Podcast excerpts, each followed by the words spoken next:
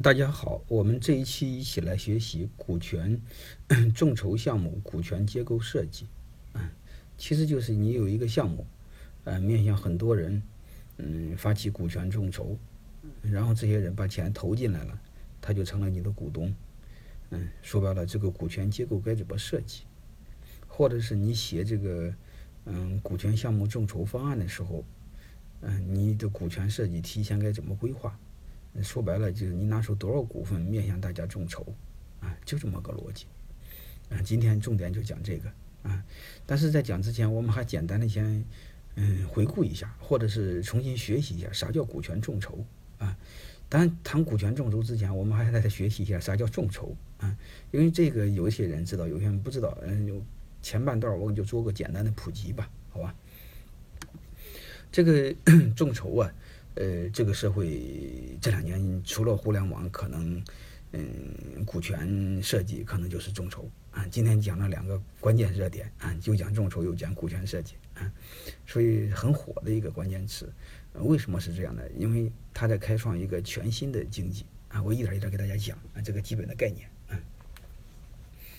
因为我们把经济可以分成三类啊。当然也不一定准，有很多人就这么分啊。他一很早的就是说叫计划经济，这是我们小时候可能都经历过。再后来就不大行了，也市场经济。嗯，再后来发现这个这个这个这两年你会发现，这个众筹经济又开始火，我们开始实现产品众筹、债权众筹、公益众筹、股权众筹等等等等。但今天我们只讲股权众筹，其他的我们不讲啊。但是我们很多人对众筹的理解其实还是不够那么深刻，不够那么完善吧？因为我们很多人理解为众筹就是圈钱。嗯，其实不是的啊，圈钱是很简单的一个开，很简单的一个过程啊，很简单的，仅仅是呃开始啊，嗯，众筹的圈钱仅仅是这个项目的一个开始，嗯，然后圈完钱之后，下边事就比较麻烦的事儿，就是这治理结构怎么搭建，说白了就是你股东之间建立什么样一个结构关系，再就是这个事儿怎么把它做成啊，你不能给搞砸了，你搞砸了，你的信用没了，有可能你积累的一辈子的信用没了。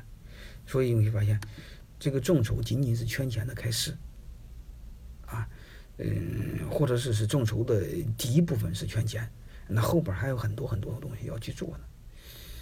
啊，是众筹的方案怎么做呢？众筹的方案其实就是一个商业计划书啊，就非常简单，这个网上到处都是啊。所以众筹是这个，呃，众筹方案怎么写，我就今天就不谈，好吧？我们嗯，在这个。讲这个股权结构设置之前呢，我们再简单的讲一下，特别是对我们创业者非常有利的一个东西，就是众筹和投资的区别。当然，投资包括天使、风投、私募等等等，我们都不管了啊，都把它放在一起。就是众筹和投资的区别是什么呢？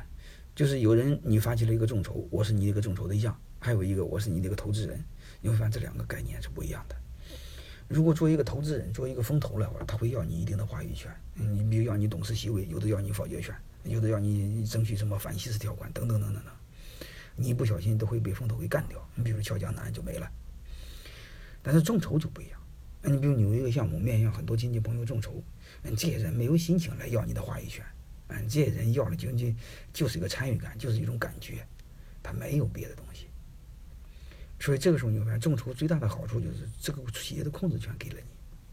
我不知道你们听过我上次讲的节目没有？上次讲过那个股权结构设计。对创业者来说，最重要的就是控制权，控制权比股份都重要。你宁愿不要股份，也得要控制权，就像老任似的，把九十九的股份分了，但是百分百的控制权自己留在自己手里了。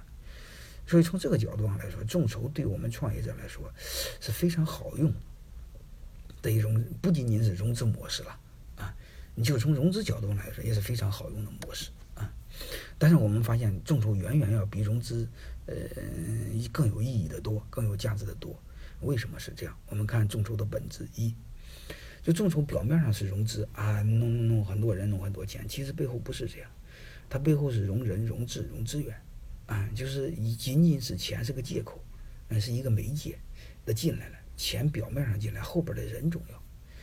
因为过去缺什么就找什么，现在缺什么找个什么样的人，哎，为什么找他来？他可以帮你，就让他们有能力的人成为你的股东，支持你创业。然后让把这些能人呢成为股东之后呢，嗯，他另外一个身份就变了啊，他同时可以成为你的合伙人，成为你的员工，嗯，成为甚至成为你的客户啊，成为你的经销商。嗯，不管怎么着，都大家一起帮你创业，啊，就是这个游戏就不一样了。过去你会发现创业是一个人创业，现在是很多人帮你创业，所以创业就会变得很简单。啊，我们看众筹模式的二，所以就是导致一个现象，什么现象？就是这会出现了一个就是全新的创业方式。以前你创业是拿自己家的钱，自己投、自己干、自己风险、自己担，啊，现在你会发现，你只要有好的项目、好的想法。嗯，你很可以让很多大家给很多人给你一起投钱，呃，从而实现共创、共享、共担，啊，而且你会发现，过去呢，自己投自己卖，卖给谁不知道，现在你用有没有突然发现一个现象？如果你要用这种模式做众筹的话，你突然会发现，就是你的投资人反倒又成了你的客户，他又帮你投资，又帮你消费，啊，你会发现这个游戏就变得很好玩。当然还有很多很多了，你可以是制导众筹、设计众筹，嗯，跟这个这个销售众筹、消费众筹，嗯，等等渠道等等的都可以众筹，啊，当然是看似共创、共享、共担，其实是你拿着大家的钱做大家的做谁的事儿，嗯，表面上做了大家的事儿，本质上是做自己的事儿。我认为是天下是最好的商业模式，就是用别人的钱做自己的事儿。啊 所以，这是我们每一个创业者要好好用这回事儿。嗯，我认为这还有一个更好的一个事儿，就是这个事儿。我一会儿马上要提到。这个是什么事呢？就是把你前半辈子积累的所有的无形资产，嗯，通过众筹的方式变成有形资产，同时把这些有形资产又有本又有用这些有形的资产，又吸引更多的无形资产，就是这些更多的人来帮你创业。啊，我认为这是更好的一种模式。啊所以我们要可以深刻的理解众筹的本质啊！当然，今天目的不是给大家讲讲众筹，是讲众筹项目的股权设计。但是我害怕大家不了解众筹，我简单跟大家聊两句啊。所以，我如果大家了解众筹，你会发现它彻底会改变我们的很多方式，你的管理方式你都会改变了，嗯，融营销方式也会改变，因为你有很多是股东是你的客户嘛，你销售就变得简单，啊，融资方式变了，是不是？嗯，再就是你不用从银行借钱了，还有商业模式也发生变化了。嗯，因为以前你在找客户买卖，现在有可能是你的股东都帮你消费了，根本你不愁销售。但众筹的模式有哪些呢？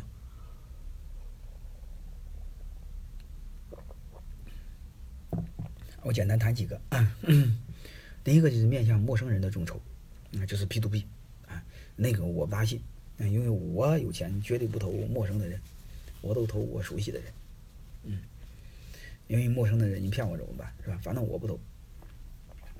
还有一个面向这个熟人、朋友、朋朋友众筹，嗯，全职众筹，再就是面向员工众筹，嗯，我认为这后两个都很好，嗯，我也是非常看好的，嗯，我一直在这个圈里开始实践干这个事儿。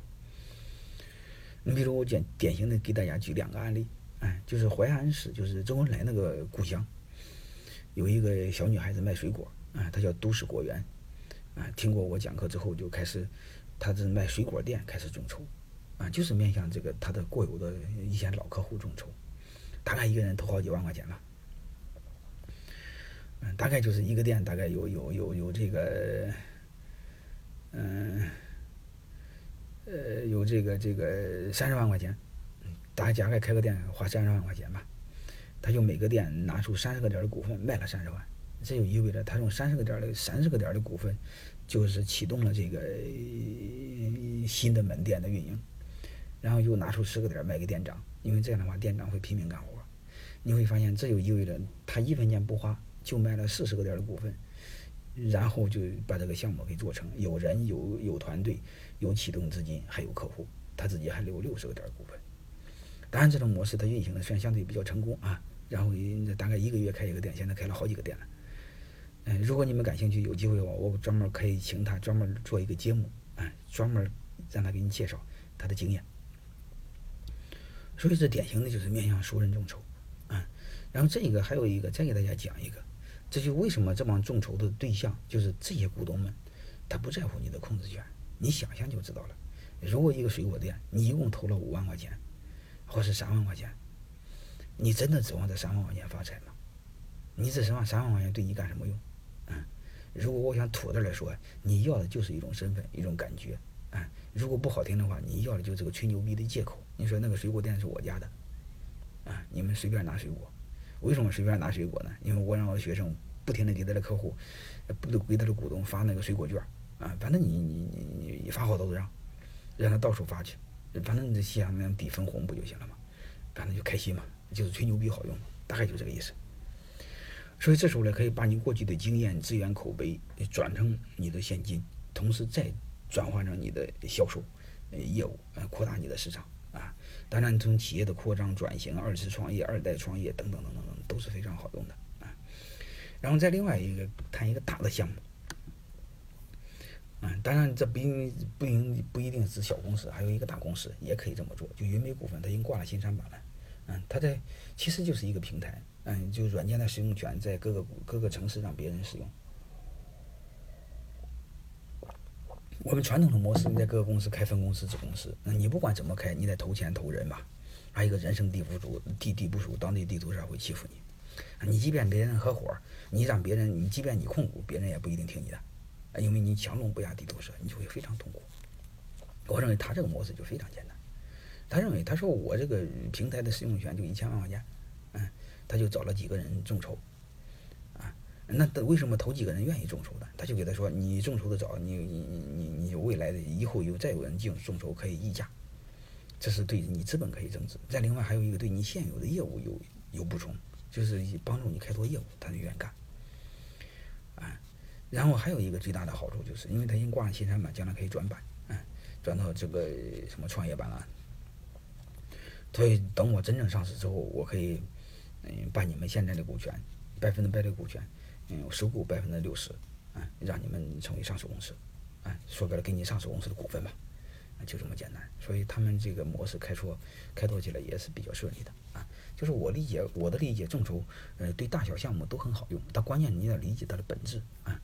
下面我们就讲关于股权设计的一个基本的东西。如果你一天听过，呃，把前些节目听课了再听，嗯，今天讲的会更容易一些。因为它是建立在以前的基础上啊，它是一个由浅入深的过程。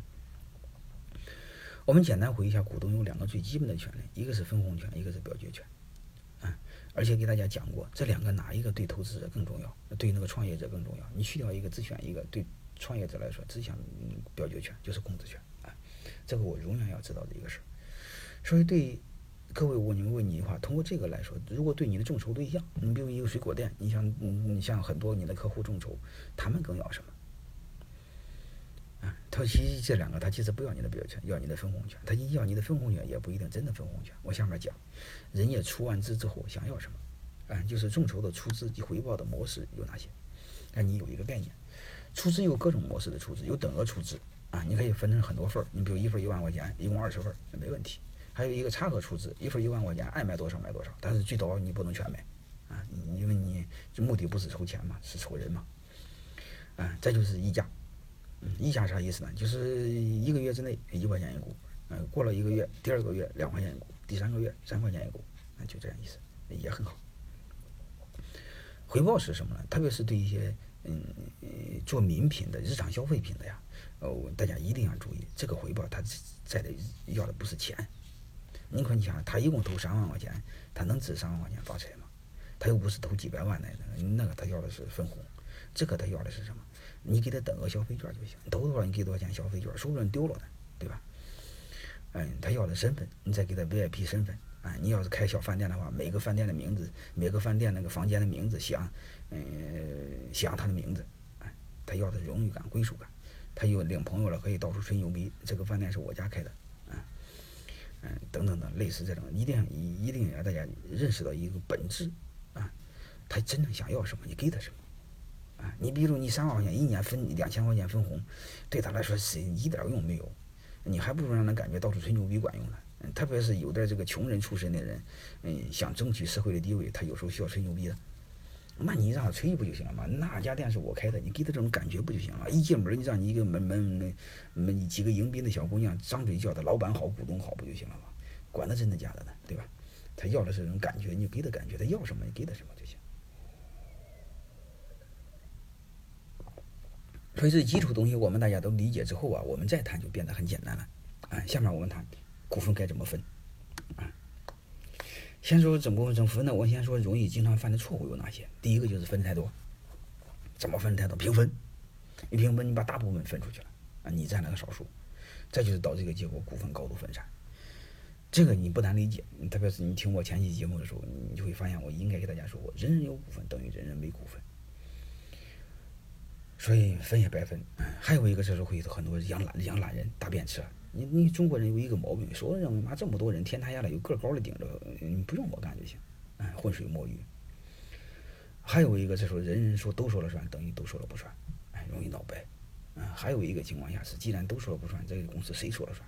就是形成会容易形成内部实际控制人，再还有一个搞搞得不好就分的太少，嗯，不管怎么着分的太多分的太少都会导致一个结果，啊，众筹就变成了那个筹，啊，本来大家一块筹钱，然后弄成一块发愁，丢人丢死，啊，看大家看让大家看两个小案例分的太多的一个，最典型的就是武武汉有一个这个这个五十来个小白领吧，三十来个小白领。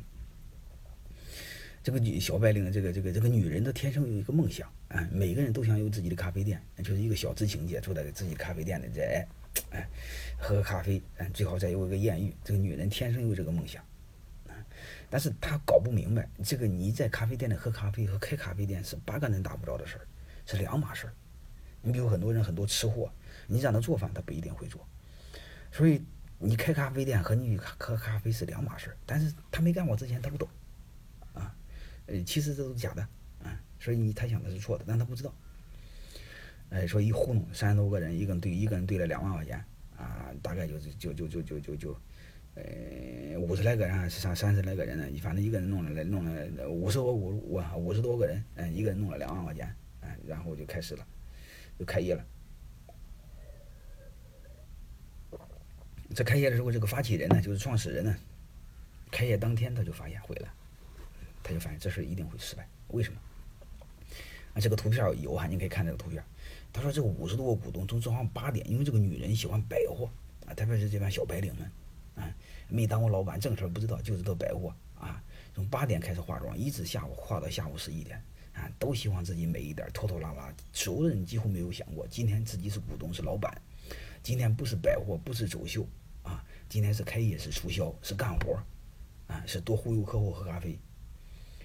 啊，都忙活的化妆去了，啊，再后来你会发现，就再来越来越开股东就越来越少，啊，有的时候带孩子，有的因为他投那几万块钱多个少点对他不管用，啊，所以人人说了算，等于人人说了不算，啊，后来他就自己说，他说这个要求以后再看的话，嗯，发起人股东至少得占六十，不然的话就是了，哎，大家知道看这个图片，你想想光忙活的这玩意儿，这肯定是了嘛。这是典型的 股份平分分的太多啊！当然，这种案例太多太多了，有几乎每个城市都类似的这样咖啡店。因为这个没打没打过没没当过老板的这打工的，他有个梦想，光想当老板。但是当老板和你想的不一样啊！因为我不知道在座有多少当过老板的，你会发现你没当过老板之前和当老板感觉是不一样的。他没当过的，他不会那么想，哎，所以他对老板有一个很美好的一个梦想，其实比你想象的难。啊所以还除了不但这个咖啡店不行，还有很多每几乎每个城市都是这样咖啡店。你比如网上你搜索有很有一个名字叫很多人咖啡，到处都是这样的，不管东莞啊、常州啊，到处都是这样的，基本上都是这种结果而告终。因为人人都有，等于人人都没有，一帮火车蛋，开会开个没完，最终死掉。因为时间长谁都耗不起，后来他就想，妈一共投两万块钱，超过不去了，然后这个店就死了。啊，基本上是个逻辑。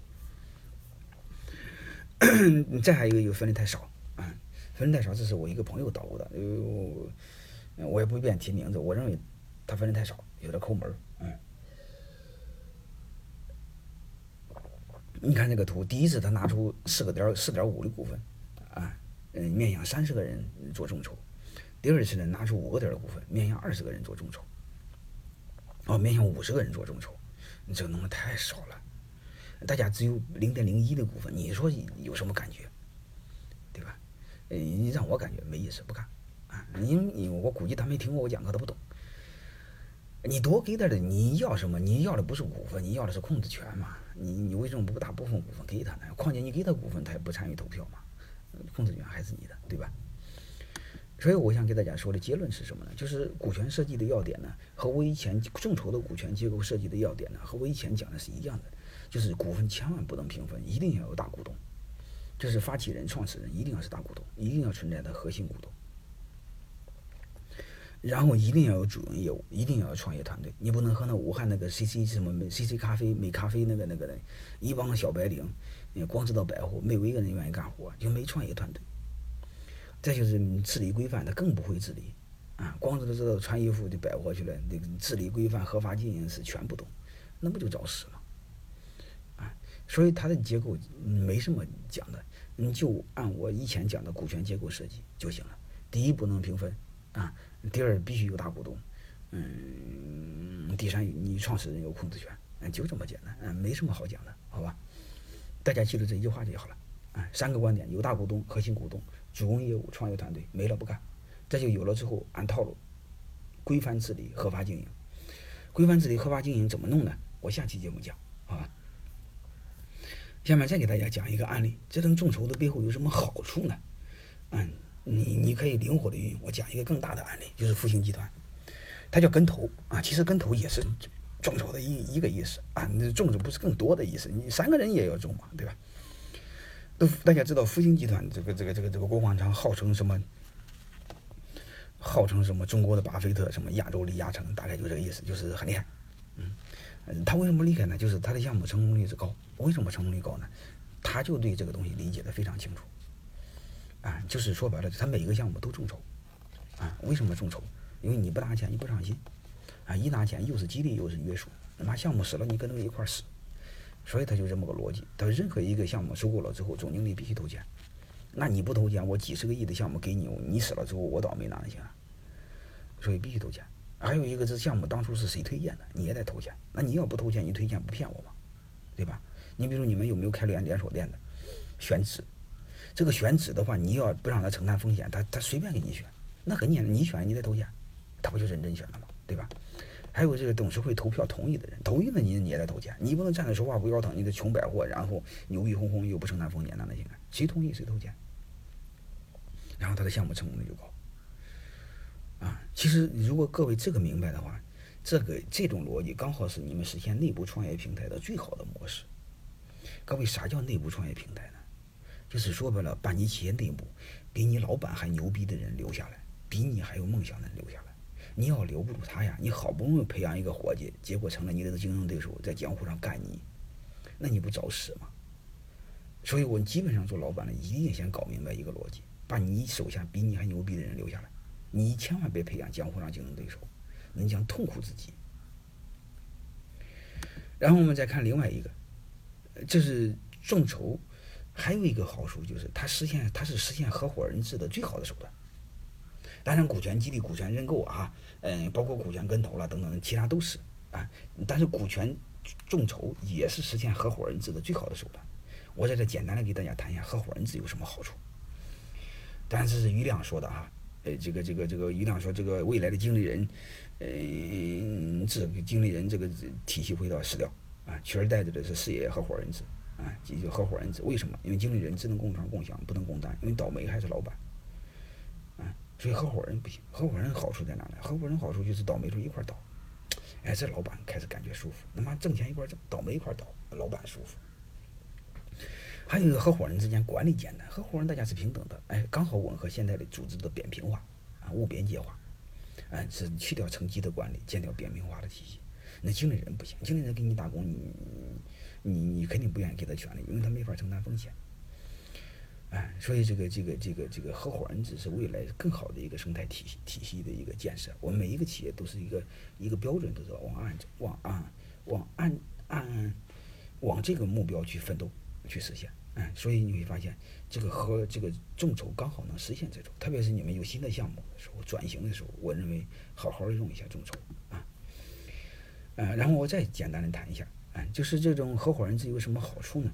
就是它从过去传统的金字塔制变为扁平的结构，它是一种发展机制、管理机制、分享机制，让干活的人掌握自己的命运，形成背靠背的信任，把事业做大，分享成就。因为他自己承担风险嘛，你不用管他就好了。但要你像以前的传统的这种经理人制的话，你会发现你必须要监督他，为什么风险你自己承担嘛？所以通过项目的跟投，包括众筹，包括公司入股的方式。把打工者变成主人，大家一起真正的实现共创、共享、共担。啊，这个是我相信是我们每一个老板想要的。所以我不知道你们各位这个企业的规模有多大，嗯，但是对我来说，企业大小都无所谓，你只要了解管理的最基本的原理，就是商业的本质，这些东西都可以去实现啊，最终把我们企业变得又有竞争力，变得管理又简单，啊，老板腾出精力，腾出更大的精力，嗯，做更大的事儿，然后这个这个把自己的事业做大，啊，取得更大的成就，啊，行，这期节目我们就到这儿，好吧？下期节目我们讲，嗯，就是把这些股权结构分。嗯，股权结构设计好了，你比如说谁多少对谁多谁多少，嗯，然后我们就是怎么来实现这种？你比如我都帮他写到章程上，万一投票他不同意怎么办？章程他不签字怎么办？而且大家知道，在工商局变更章程的时候，你会发现你你都得签字的，嗯，有的当地他就是这么流氓，对吧？所以下次一定要讲，这股份分好了，在章程上怎么来实现？我又不想让他给我签字，那万一他不听我怎么办？还有一个，他就一个点的股份，你一说章程每次找他开会签字，这个太费劲，啊，所以下次重点讲这个众筹项目，嗯，持股结构的设计，就是这个股权结构，呃，用哪种模式比较好？就是股份分完了，怎么来把它聚拢在一起？哪种结构比较好？好吧，下期讲，这期我们就到这儿啊。好，呃，各位同学们，大家今天就到这儿，我们再见。